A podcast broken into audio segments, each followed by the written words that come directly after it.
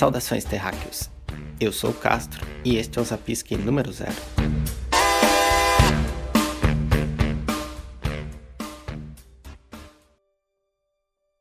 Nietzsche dizia que não existem fenômenos morais, apenas uma interpretação moral dos fenômenos. Parafraseando as palavras de Nietzsche, eu diria que não existem coisas interessantes, e sim interpretações interessantes das coisas. Sendo assim, a ideia desse podcast é falar sobre temas variados e suas interessantes interpretações. Temas relacionados com filosofia, literatura, história, mitologia, quadrinho, filmes, séries, ciência, religião, cultura, enfim. Eu costumo pensar que o ser humano é um acumulador de conhecimentos. E do resultado do compartilhamento e aplicação desses conhecimentos, temos o desenvolvimento da humanidade. Siddhartha Gautama, certa vez, sentou-se debaixo de uma grande figueira. Ali ele passou um longo período de meditação. Passou por provações, por tentações, atravessou todos os estágios de iluminação e alcançou assim o Nirvana. Agora ele era Buda. Havia escapado do Sansara, superado o ciclo de morte e renascimento.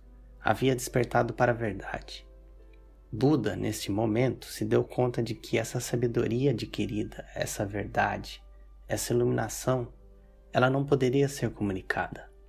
A própria mensagem em si possuía um caráter imanente de incomunicabilidade. Diante dessa incomunicabilidade, ele cogitou reter todo esse conhecimento adquirido somente para si.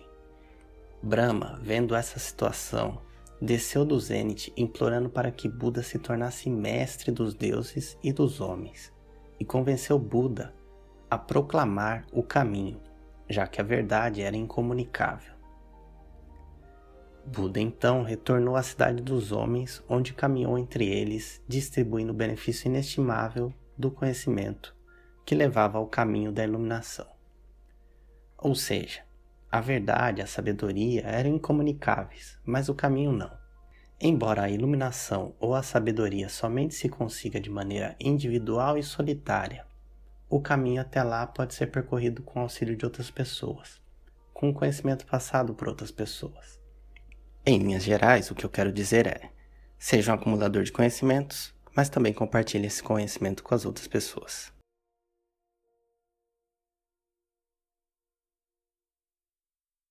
A respeito do nome do podcast, eu explico.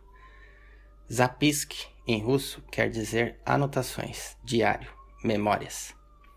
Eu retirei esse nome de um livro chamado Memórias do Subsolo, de Fyodor Dostoiévski.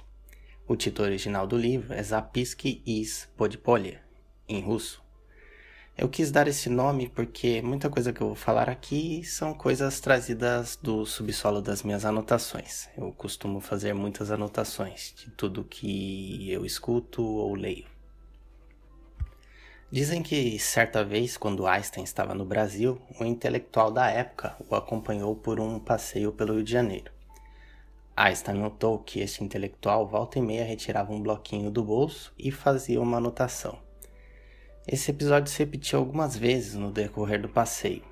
Ao final do dia, quando retornaram ao hotel, Einstein agradeceu a boa vontade de seu acompanhante e perguntou-lhe, curioso, por que ele constantemente tomava o caderninho e fazia anotações.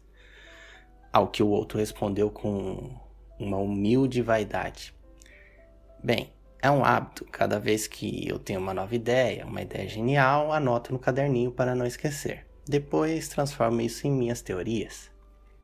Então o intelectual perguntou ao Einstein se ele não teria um hábito semelhante como o dele, de anotar ideias. Ao que o Einstein respondeu: Não, no meu caso não foi preciso. E o intelectual retrucou: Mas como? O senhor é um homem tão criativo e de tão grandes ideias?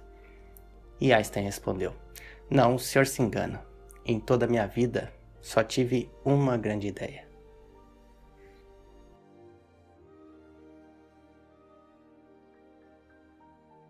Memórias do Subsolo, como eu já disse, é uma obra de Fyodor Dostoiévski. Ela foi publicada em 1864 e é considerada uma obra existencialista.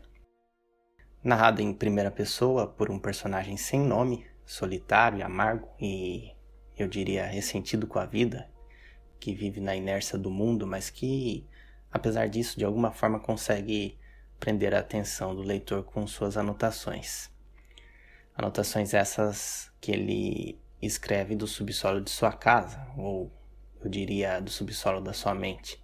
Subsolo este que é um lugar em que as pessoas costumam colocar suas ideias e os seus pensamentos que elas querem esconder.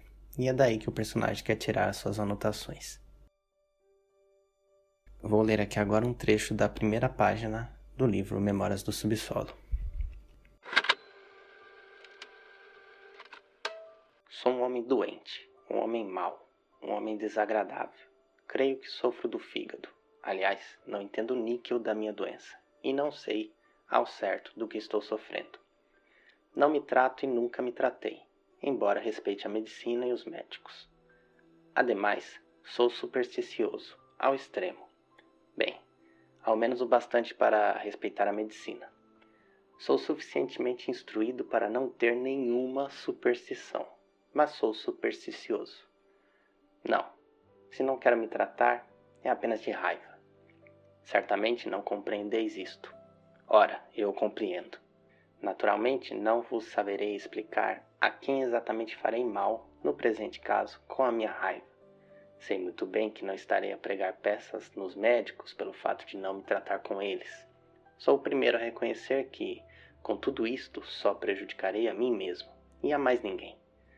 Mas apesar de tudo, não me trato por uma questão de raiva. Se me dói o fígado, que dou ainda mais. Não quero constranger-me a nada na redação das minhas memórias. Não instaurei nelas uma ordem nem um sistema. Anotarei tudo o que me vier à lembrança.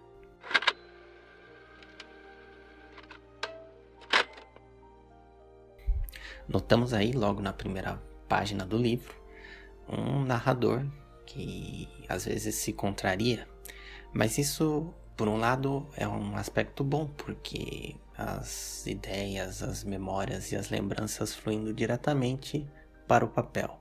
E é exatamente isso que queremos ver.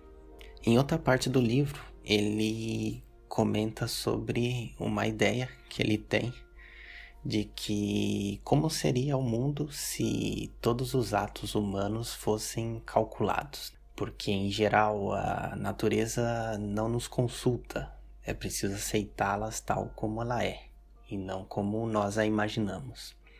Mas e se a própria ciência ensinasse ao homem que na realidade ele não tem vontade nem caprichos e que nunca os teve e que ele próprio não passa de uma tecla de piano e que tudo que ele faz não acontece por sua vontade, mas espontaneamente de acordo com leis da natureza. E se todos os atos humanos fossem calculados de acordo com leis matematicamente, assim como uma espécie de tábua de logaritmos que o autor coloca aí que seriam publicadas em, em algum lugar para que todos tivessem acesso. Bom, bastaria descobrir então essas leis e o homem não seria mais responsável pelas suas ações, sua vida seria extremamente fácil todos os atos humanos seriam calculados de acordo com essas leis.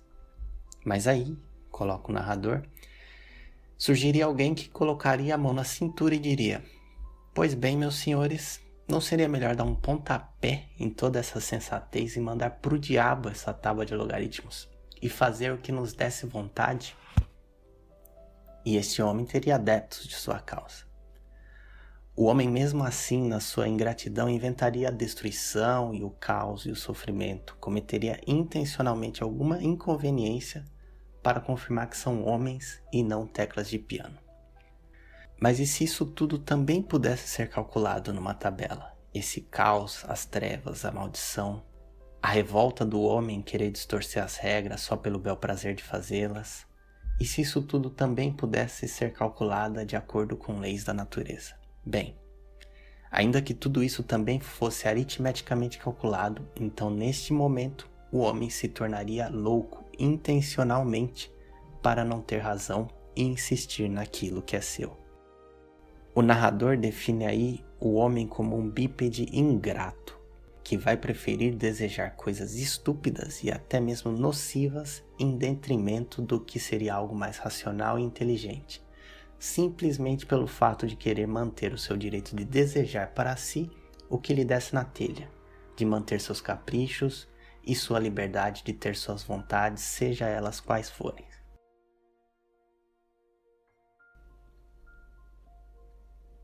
Bom, por enquanto é isso e até mais.